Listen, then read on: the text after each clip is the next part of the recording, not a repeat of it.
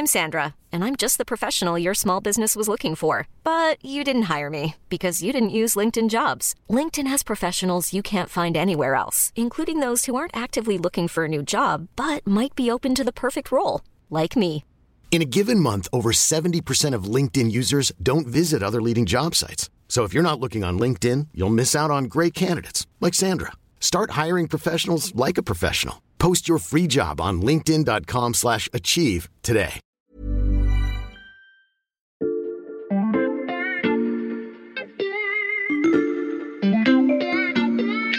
Salut, c'est Margot Lanuzel. Nous sommes le jeudi 10 novembre 2022. Bienvenue dans La Loupe, le podcast quotidien de l'Express. Allez, venez, on va écouter l'info de plus près. À la fin de l'épisode de La Loupe d'hier, on s'est arrêté là-dessus. Bonsoir.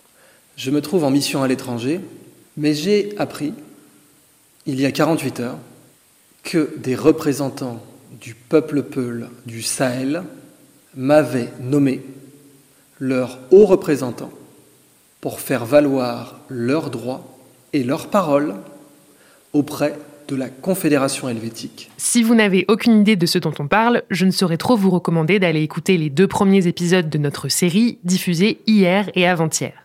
Elle est consacrée à Idriss Aberkan, ancien étudiant doué pour le bluff, devenu chercheur autoproclamé, et sous le coup d'une enquête judiciaire en Suisse où il s'est essayé à plusieurs projets d'entrepreneurs. Deux de nos journalistes enquêtent depuis des mois sur le cheminement de cet homme pour comprendre comment un CV bien enrichi et un livre rempli d'approximations sur les neurosciences ont fait la gloire d'Idriss Aberkan, mais aussi d'où est venue sa chute. On s'est donc arrêté sur sept extraits sonores parlant du peuple Peul, on va y revenir dans cet épisode, mais écoutez déjà ce que nous en a dit Victor Garcia hier. C'est un effet de manche dont Idriss Aberkan est assez coutumier. En fait, il tente de retourner la déconvenue à son avantage. Parce qu'Idriss Aberkan a bien conscience de sa force. Désormais discrédité dans le milieu de la recherche, l'autoproclamé hyper-docteur a construit sa propre communauté, qui n'exige, elle, aucune preuve de ce qu'il avance. Épisode 3, le basculement complotiste.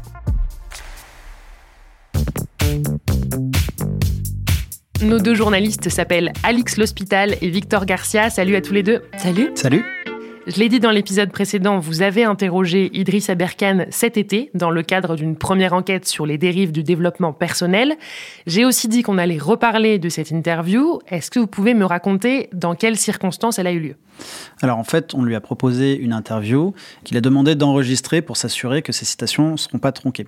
Donc nous, on a accepté. Et en fait, cette interview-là, lui, il l'avait préparée, mais comme une espèce de match de boxe. C'est-à-dire que nous, on lui posait des questions et lui, il nous répondait de manière très hautaine, très méprisante pendant 10 minutes. On n'est pas rentré dans ce match-là parce que le but, c'était simplement de poser des questions. Et lui, en fait, à la fin de cette interview-là, il avait enregistré, donc il l'a diffusé à notre insu, alors qu'évidemment, on n'était pas d'accord. C'était nous, les journalistes, nous qui posions les questions.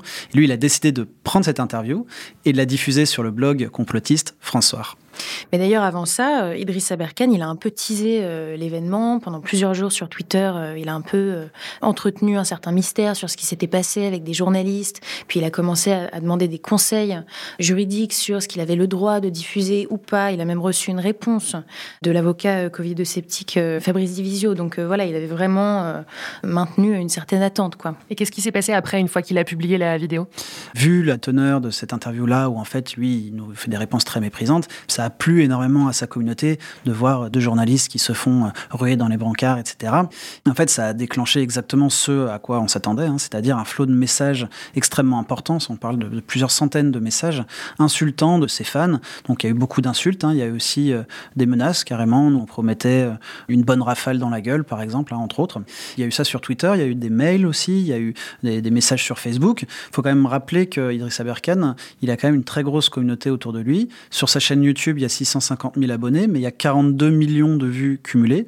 Son compte Facebook, c'est 269 000 abonnés. Sur Twitter, c'est 243 000. Donc ça fait beaucoup, beaucoup de gens qui Mhm. le suivent euh, sur différentes plateformes. Donc forcément, comme Alix expliquait, quand il les tease comme ça pendant des jours, en préparant l'événement et qui finit par envoyer cette vidéo en disant regardez, voici la vérité, euh, voici ces méchants journalistes qui ont osé me poser des questions, bah, fatalement, on a des centaines, voire des milliers de personnes derrière qui déversent toute leur haine. Donc ce que vous racontez, c'est un raid sur les réseaux sociaux qui rappelle ceux des partisans d'autres figures médiatiques de la complosphère. Je pense par exemple, Victor, à Didier Raoult, dont on a déjà beaucoup parlé dans la loupe. Oui, puis ça montre en fait qu'Idriss Abarkan, il a plus besoin de la presse. Il est devenu son propre média. Comme on disait, il a énormément d'abonnés, des centaines de milliers d'abonnés un peu partout. Il est plus invité sur les plateaux de télévision, il est discrédité dans le monde de la recherche, mais c'est pas grave, il y a toujours du monde qui peut l'écouter. Idriss Aberkan n'a plus besoin de la presse, il est devenu son propre média. Si je voulais que vous nous racontiez cette séquence pour commencer, Victor et Alix, c'est parce qu'on va désormais parler de ceux qui l'écoutent.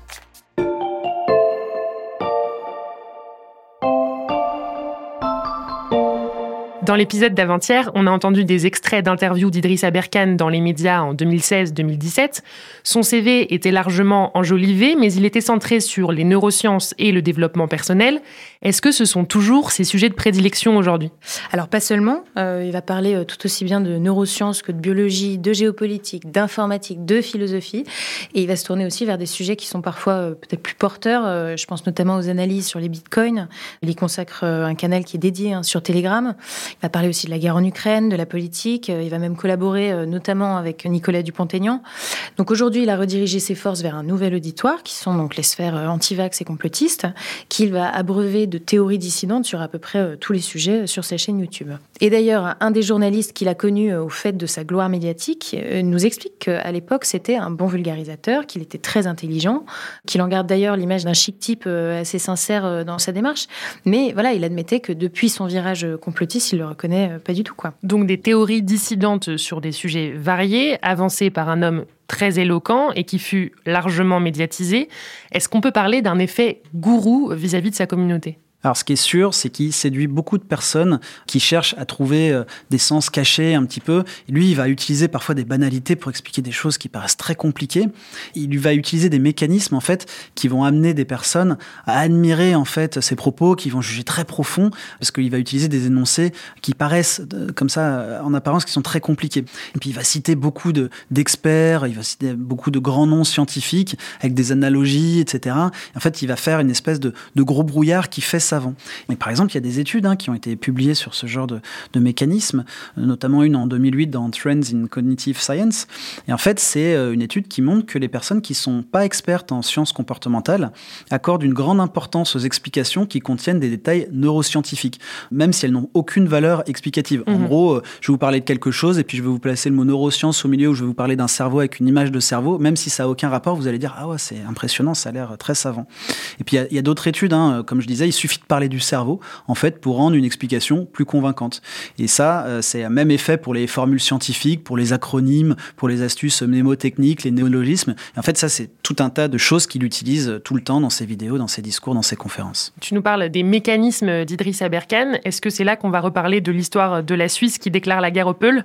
Alors oui, parce que les raisonnements bancals, les analogies euh, de, de ce genre-là, en fait, elles servent aussi comme une technique de contre-attaque qui lui permet comme ça d'utiliser sa communauté. Donc c'est ce qu'il avait fait hein, dans la vidéo euh, qui s'appelle donc La Suisse déclare la guerre aux Peuls. C'est une parfaite illustration de cette technique-là. En fait, elle repose sur trois étapes. C'est-à-dire que la première, euh, ça consiste en euh, détourner l'attention avec un syllogisme un peu enfantin. Donc par exemple, dans le cas précis, c'est en séquestrant les comptes de ces sociétés, la justice suisse en fait s'en prendrait au peuple peul. Mhm. Et puis dans un second temps, il va désigner un coupable. Donc là, effectivement, dans sa vidéo, il multiplie les attaques contre la, la Confédération helvétique, qui, je le cite, violerait donc sa neutralité au nom d'une poignée de corrompus sans qu'on sache véritablement de qui il s'agit. Mhm. Puis dans un troisième temps, il va essayer de retourner la situation à son avantage. Donc là, dans le cas présent, l'idée c'est d'expliquer que les Peuls savent donc désormais que euh, la Suisse agirait contre eux euh, sciemment, mais Idriss Aberkan serait donc là pour les défendre. Et d'ailleurs, cette méthode, elle est absolument pas nouvelle. Il a eu le temps de la peaufiner euh, à mesure que les critiques se sont accumulées contre lui, quoi. Et Idriss Aberkan est aussi un soutien ou un relais pour d'autres personnalités qui font la promotion de thèses complotistes. On a cité dans un précédent épisode l'avocat Fabrice Divisio qui dispense une formation sur sa plateforme en ligne, mais il n'y a pas que lui, Victor. Oui, il y a aussi euh, Didier Raoult, hein, puisque dès 2020, Aberkan il se met à défendre l'hydroxychloroquine, euh, le prétendu remède anti-Covid-19 qui a jamais fait l'épreuve de son efficacité. On a le professeur Didier Raoult, 1000 publications à comité de lecture au compteur. Ce type sait faire de la science dans les clous, mais face à une urgence sanitaire grave, quand on a atteint, on a dépassé à l'heure où j'enregistre cette vidéo, dans le monde, les 1300 morts par jour. Ça vous fait tranquillement 13 Bataclan par jour. À ce moment-là, on a le professeur Didier Raoult qui dit Moi, en tant qu'expert international des maladies infectieuses, je sais qu'il existe un antipaludéen qui donne de bons résultats et qui est prometteur. La chloroquine est une molécule prometteuse. Il défend euh, Didier Raoult et l'hydroxychloroquine, mais pas seulement, hein, parce qu'en fait, il partage beaucoup de, tweets euh, d'autres personnalités anti-vax complotistes. Il y a des Américains, mais il y a aussi beaucoup de Français. Il y a l'actrice euh, Véronique Jeunesse, par exemple, qui est très anti-vax. Il y a le collectif Verity France aussi, pareillement, qui sont complètement anti-vax. Et puis, il partage aussi beaucoup d'articles du blog François, donc qui est le blog le plus influent de la complosphère française. Entre syllogisme et effet gourou, Idriss Aberkan relaie donc des théories toujours plus complotistes et ce, jusqu'à nier un des plus grands exploits de la communauté scientifique.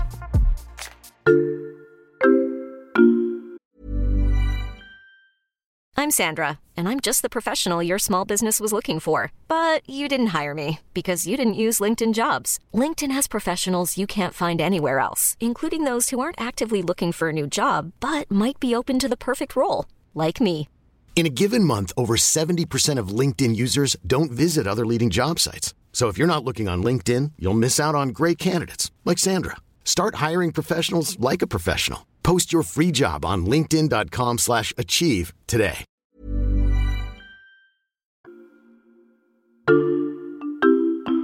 Alix, c'est le moment où il faut que tu nous racontes l'histoire avec l'astronaute Thomas Pesquet. Oui, alors on est le 30 août dernier. Thomas Pesquet donc, est invité sur le JT de France 2 et il parle de la difficulté de la mission euh, Artemis, qui vise donc à déposer à nouveau des hommes euh, sur la Lune. Je m'adresse à nos auditeurs. Vous ne voyez pas encore le rapport avec Idriss Aberkan, mais vous allez vite comprendre. Donc au début de la vidéo, euh, Thomas Pesquet parle de l'échéance du projet. C'est très bientôt, hein. on a prévu de le faire très rapidement. on parle de 2025, donc dans 3 ans, peut-être 4 ans, et eh ben, ce sera le grand retour de l'homme et de la femme sur la Lune. Et après, donc, il parle de ce que ça lui fait à lui, l'idée d'y aller, parce que donc, il pourrait se retrouver dans, la liste des astronautes qui ont un jour. Quand je regarde la Lune le soir, ça me fait quand même un petit frisson, euh, parce que c'est pas la même chose de se dire, mais attends, est-ce que c'est humainement possible d'aller là-bas? Et c'est là qu'Idriss Aberkan entre en scène. Alors exactement, Aberkan, il va donc tronquer ses propos sur Twitter en ne présentant que la deuxième partie mhm. euh, des propos de Thomas Pesquet. Mais attends, est-ce que c'est humainement possible d'aller là-bas? Et donc il va surfer sur un des complots qu'on pensait euh, oublier pour de bon, qui est donc celui selon lequel l'homme n'aurait pas vraiment marché sur la Lune. Donc à ce moment-là, Thomas Pesquet, il s'énerve, toujours sur Twitter, et donc il écrit qu'il n'y a rien de plus facile pour un type que d'arriver planqué derrière son clavier et de raconter des trucs parce que ça l'arrange que vous l'écoutiez. Ça ne demande pas vraiment d'effort, donc ça c'est toujours ce qu'il écrit. Il critique les vrais scientifiques, mais il se barde de diplômes, souvent faux, pour vous impressionner. Et est-ce qu'Idriss Aberkan a réagi à cette mise au point de Thomas Pesquet? Oui, il finit par euh, publier un tweet dans lequel il reconnaît que l'homme a bien marché sur la Lune en 1969. Mais pour lui, euh, l'essentiel, c'est pas vraiment ça, c'est pas de reconnaître que évidemment c'est un complot. Lui, il a réussi à faire parler de lui déjà, et puis surtout, il a laissé entendre que on nous mentirait. C'est vrai que l'exemple est assez révélateur. On arrive au terme de votre enquête, Victor et Alix. Quel est votre sentiment sur ce basculement complotiste d'Idriss Aberkan En fait, toute cette enquête-là, elle montre pas que c'était un génie avant, puis il a subitement sombré avec euh, la crise du Covid.